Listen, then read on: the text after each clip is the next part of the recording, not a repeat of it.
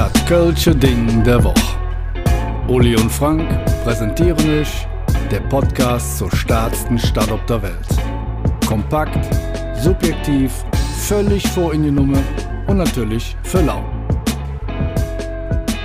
Hallo und herzlich willkommen. Es geht wieder los. Wir haben ein neues Köln-Ding der Woche für euch vorbereitet und haben eine ganz besondere Persönlichkeit ausgegraben. Ja, und deshalb gibt es jetzt erstmal eine Quizfrage von mir. Was hat ein blaues Kostüm an und die Haarfarbe Indian Fire?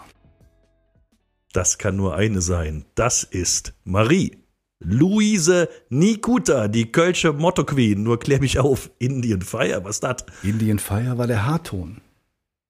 Der Haarton, der Ton, den die Friseuse in Mauenheim ihr, ich sage mal, würde da fast sagen, zweimal wöchentlich auf die Haare geklatscht hat. Aber es hat ja gewirkt. Ich meine, sie sah Ja. hervorragend aus. Ja, ja, Sie hatte ihr Erkennungszeichen, blaue Kittelschürze, ja. plus An den Kürbis angelehnt. an den natürlich. Kürbis angelehnt, plus ihren roten Haarschopf. Und diese Frau, die hat's drauf gehabt. Jedes Jahr, Karnevalsdienstag, die Stunde X. Die große Stunde von Marie-Louise Nikuta. Das Festkomitee verkündet beim großen Frühstück das äh, neue Motto des kommenden Jahres, das Karnevalsmotto. Und Marie-Louise Nikuta ruft eine Stunde später im Radio an und trällert bereits das komplette Lied mit Text und Musik fröhlich gelaunt auf die Radiobox. Ja, jetzt, das stellt man sich jetzt also einfach vor, das ist aber wirklich nicht so einfach, weil diese, sag ich mal, Mottis, Motten oder wie auch immer, der Uli das immer so schön zu sagen pflegt, ähm, äh, sind auch sehr, ich sag jetzt mal, einfallsreich. Ja, also zum Beispiel gab es 2015 das Motto Social Jack kunterbunt vernetzt. Daraus hat Marie-Louise Nikuta folgenden Refrain gemacht. Social Jack kunterbunt vernetzt, so schön Jack. Der faste Lehr wird hu geschätzt. Jetzt ködet.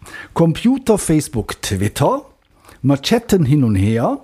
Wir sind kunterbunt vernetzt im Kölsche faste Lehr. Jetzt bist du dran, Uli. Ja, das ist natürlich jetzt ein sehr schöner Text. Sagen wir mal so, das ist jetzt nicht gerade was, was Germanistikstudenten im dritten Semester jetzt analysieren wollen und sollten. Aber sie hat eingängige Melodien gehabt, sie hat nie anzügliche Texte veröffentlicht, sie hat einfach schöne, volkstümliche Musik gemacht und wurde dafür auch hoch geschätzt. Der, äh, der Erfolg gab ihr schlichtweg recht. Nicht nur mit den Motto-Liedern, auch mit den anderen Liedern. Sie hat äh, den Kölschen Evergreen geschrieben, weißt du wat, weißt du wat, wir fahren mit der Straßenbahn Hus. Oder auch ein paar Rosche für Is, ein paar Rosche für Tschöckelpät. Sensationelle, schöne, einfache, gängige Karnevalslieder, nie anzüglich und einfach nur unzerstörbar. Gestartet hat sie in den 70er Jahren, in der, ähm, sag ich mal, Karnevalszeit, wo äh, es nicht nur, ähm, sagen wir mal, wie man jetzt so schön sagt, weiße alte Männer gab. Da gab es eigentlich fast nur, also nicht fast, da gab es nur weiße alte Männer. Und deshalb ist sie auch am Anfang, sag ich mal, etwas merkwürdig beäugt worden vom Festkomitee. Sie war eine der ganz, ganz wenigen Frauen, die dann auf die Bühne gegangen sind und auch eine Karnevalskarriere angestrebt haben. Aber so bodenständig war sie. Es war klar, das funktioniert nicht von heute auf morgen. Deswegen, sie hatte eine Versicherungskaufmannslehre beim Jährling gemacht, so meldet man dann in Kölle, und hat dann auch noch da gearbeitet und hat gleichzeitig versucht, im Karneval Fuß zu fassen, was für sie schwierig war, weil mittlerweile war auch Tochter Andrea geboren. Ja, die Andrea wurde aber von ihrem Vater beaufsichtigt, wenn Marie-Louise auf den Bühnen dieser Stadt äh, und wo auch immer sonst noch im Umland aufgetreten ist. Das heißt, er hat sie vollumfänglich unterstützt. Der Mann hat tatsächlich hinter der Bühne das Kind gewickelt, während sie vorne aufgetreten ist und Hokuspokus Kölsche Zauberei gesungen hat. Das ist äh, alles andere als selbstverständlich. Vor allem, wenn man überlegt, wir reden über die 70er Jahre, wo Kerls irgendwie das alles ein bisschen belächelt haben. Sie hat allerdings vorbehaltlos äh, auf ihn vertrauen können und das hat sie auch mal im Express ähm, als äh, ja in, in die Mikrofone diktiert. Zitat Nikuta. Er hat mich unterstützt. Das war wichtig. Ich war ja eine der ganz wenigen Frauen im vom Männer dominierten Karneval. Manche haben uns belächelt, es gab sogar ein paar Machos, die tönten, dass sie so etwas in ihrer Ehe nicht tolerieren würden. Bei Nikutas lief's anders.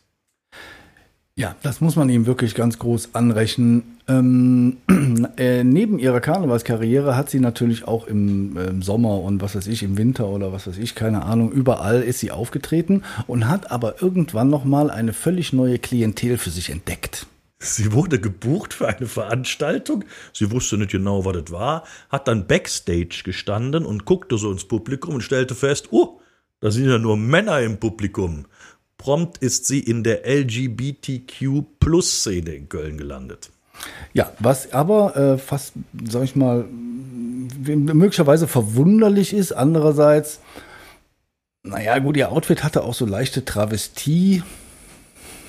Anleihen, vielleicht kann man das sich so erklären, weil eigentlich weder die Musik noch, sage ich mal, äh, die biedere Versicherungskauffrau auf der Bühne äh, ist jetzt eigentlich nicht prädestiniert dafür, äh, auf, auf Aloha-Festen aufzutreten. Aber es hat gepasst, man hat sich gegenseitig geliebt. Sie sagt, natürlich bin ich da immer weiter aufgetreten. Die Stimmung war immer sensationell. Und jeder, der mal auf einer Party war, ähm, die auch in der Scharfenstraße sonst wo stattfindet, weiß das zu schätzen. Lieber Scharfenstraße als Gürzenich bei der Festkomiteesitzung. Ja, das ist richtig. Äh, besser keine kalte Ente, dafür lieber ein kaltes Kölsch in der Scha äh, Hafen, äh, Scharfenstraße. Gölle Aloha. 2013, äh, der 18. Dezember, ein ganz, ganz finsterer Tag für Marie-Louise Nikuta. Sie hat eigentlich nur Kopfschmerzen, aber diese entpuppen sich als Schlaganfall. Dieser Schlaganfall wird ihr Leben verändern und tatsächlich auch ihre Bühnenkarriere beenden. Sie wird zwar noch einmal am 11.11.2014 eingeladen zur Sessionseröffnung, spielt auch noch ein bisschen, aber das war nicht mehr die alte Marie-Louise Nikuta. Die Bühnenkarriere war vorbei. Ja, das, da hat sie auch lange dran geknabbert. Ähm, dann ist sie in welchem Jahr? 2020. 2020, also jetzt drei Jahre her, ist äh, Marie-Louise Nikuta gestorben und ironischerweise an einem Karnevalsdienstag. Ich kann mich noch gut daran erinnern, wir haben den Nubbel verbrannt, haben in der Kneipe gestanden, haben gesungen und irgendwann kam äh, die Meldung, Marie-Louise ist tot. Ausgerechnet an ihrem Karnevalsdienstag, an ihrem Mottotag. Also haben wir ihr zu Ehren gesungen ein paar Rosche für Is, ein paar Rosche für Tschöckelpät. Vielen Dank, Marie-Louise. Du hast uns Girl schon viel Freude gemacht. Ja, das kann ich nur bestätigen. Alaf, tschüss und bis demnächst. Äh, hört auch demnächst wieder rein. Wir graben weitere spannende Themen für euch aus. Madet Jod. Vielen Dank fürs Zuhören. Und da wir natürlich absolut davon ausgehen, dass euch der Podcast gefallen hat, folgt ihr jetzt natürlich auch bei Spotify und zusätzlich noch auf der Webseite des Köln-Lotsen, köln-lotse.de oder bei dem ganzen Social-Media-Gedöns, Instagram, Facebook und wie sie alle heißen, überall einfach Köln-Lotse gucken, dann findet ihr uns.